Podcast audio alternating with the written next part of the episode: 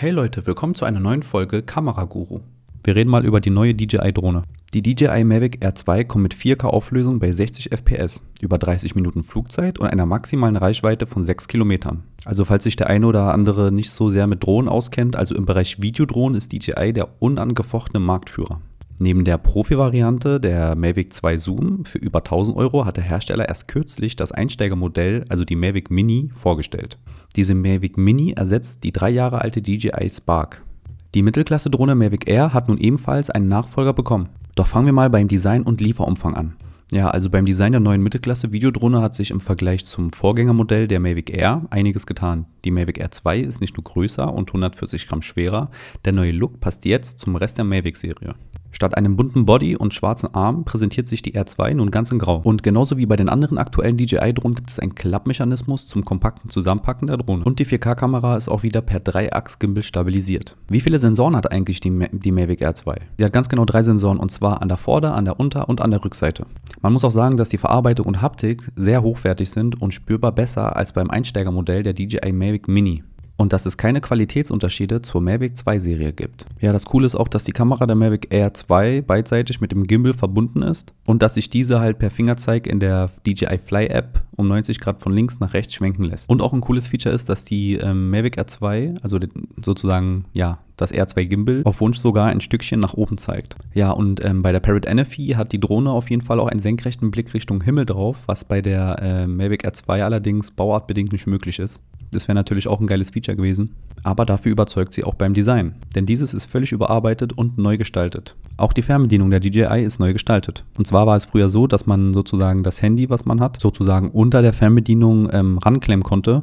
Jetzt funktioniert das alles über der Fernbedienung mit einer ausfahrbaren Smartphone-Halterung. Dadurch hat man nicht nur mehr Platz, sodass auch Geräte mit deutlich über 6 Zoll ohne zusätzlichen Adapter hineinpassen. Ich habe auch gelesen, dass zum Beispiel Handys wie das P20 Pro ähm, inklusive einer dicken Hülle ganz bequem in diese Halterung reinpasst, was auch schon mal ganz nice ist. Die Fernsteuerung orientiert sich optisch vom bekannten Smart Controller, benötigt aber ein Smartphone zur Anzeige des Live-Bildes.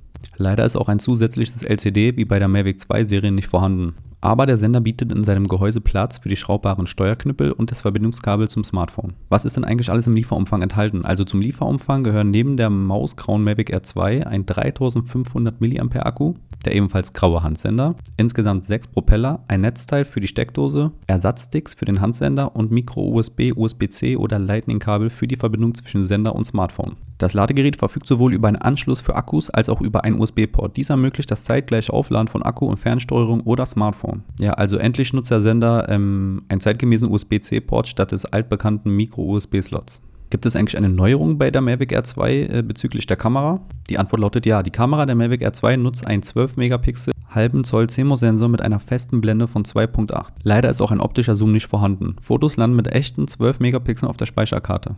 Ja, also DJI sagt auch, dass sogar 48 Megapixel Aufnahmen möglich sind. Diese entstehen mit nur einer Auslösung der Kamera, anders als die Panoramabilder, die aus mehreren Einzelnamen bestehen.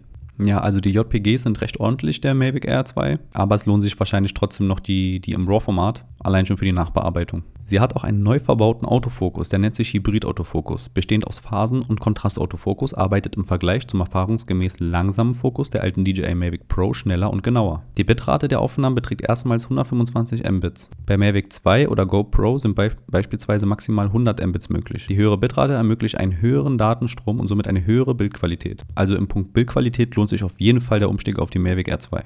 Außerdem stehen zwei Codec-Arten zur Wahl, und zwar einmal H.264 und einmal H.265.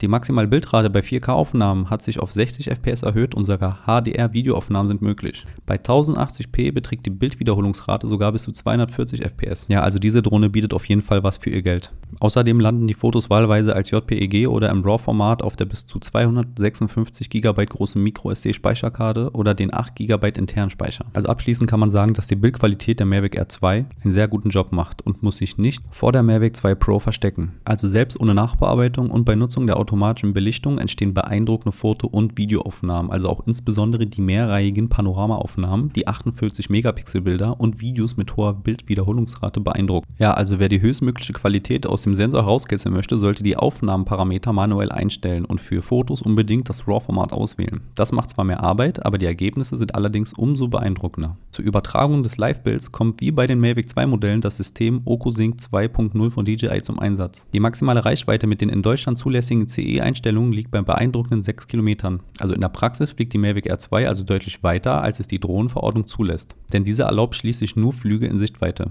Ja, also schlussendlich kann man sagen, dass die Mavic Air 2 die am besten ausgestattete Drohne im Preissegment unter 1000 Euro ist. Also mit dieser Hinderniserkennung, solch einer guten Kamera und vergleichbare Flugleistung sucht man bei den anderen Drohnen in dieser Preisklasse vergeblich. Man muss auch sagen, dass die Drohne halt auch sehr präzise seine Position hält. Sie hat immer einen Teil der Umgebung im Blick, woraus sich verhältnismäßige sichere Flüge garantieren lassen. Und diese Punkte sind vor allem für ungeübte Piloten und für Einsteiger praktisch.